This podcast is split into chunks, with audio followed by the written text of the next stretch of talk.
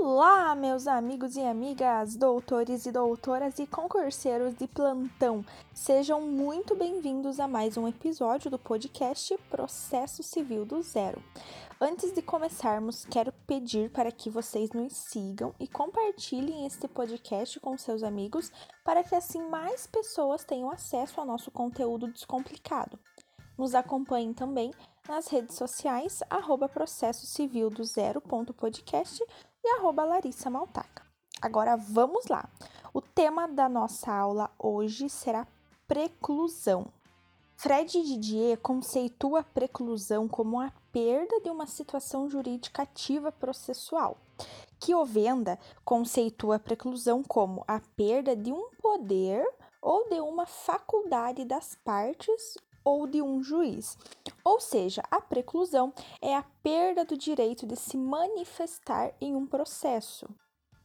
Então, pessoal, considerando que o processo é uma sucessão de atos jurídicos que são destinados a alcançar um fim e que essa sucessão deve respeitar a uma ordem chamada de formalismo processual, que nada mais é do que a delimitação dos poderes e deveres do sujeito. Nas palavras de Didier, a preclusão nada mais é do que um limitador do exercício abusivo dos poderes processuais pelas partes. Então, a preclusão é o impulso para o andamento do processo, para que ele ande sempre para frente. Nós temos também algumas classificações doutrinárias a respeito da preclusão, que são elas: preclusão temporal é a perda do poder processual pelo não exercício no momento oportuno. Por exemplo, quando a parte perde o prazo para um recurso. Preclusão lógica é a perda do poder processual pela prática anterior de ato incompatível com o exercício do poder processual.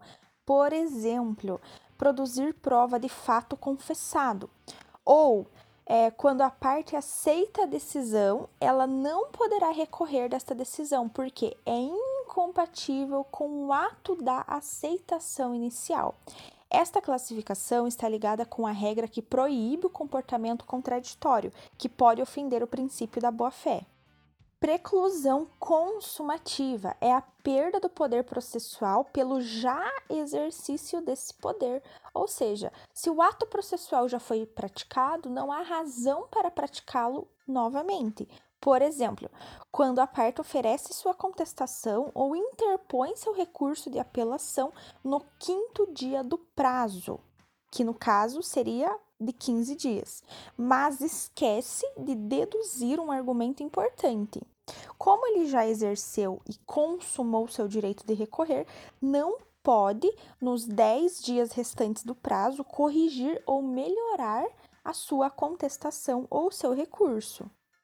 Preclusão punitiva é quando há a perda de um direito processual decorrente da prática de um ato ilícito, por exemplo, o excesso de prazo não justificado autoriza a perda da competência do magistrado para processar e julgar uma causa.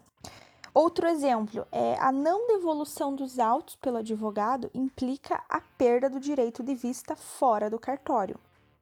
Temos ainda uma última classificação que, embora alguns legisladores não gostem muito desse termo, alguns doutrinadores ainda utilizam essa classificação, que é a preclusão pro judicato, que seria a perda de um poder do juiz, ou seja, uma preclusão judicial. E um exemplo desta classificação é o artigo 505 do Código de Processo Civil, que diz o seguinte: que nenhum juiz decidirá novamente as questões já decididas relativas à mesma lide.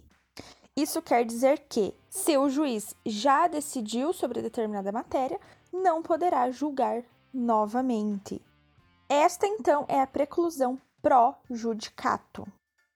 Para finalizarmos, quero deixar com vocês uma observação sobre a diferença entre preclusão, prescrição e decadência.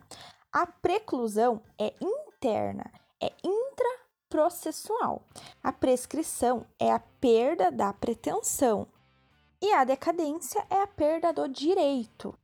Então é de extrema importância que vocês verifiquem o conceito de prescrição e de decadência para que não haja confusão entre esses três termos, né? Esta foi a nossa aula. Espero que vocês tenham gostado. Bons estudos e até mais!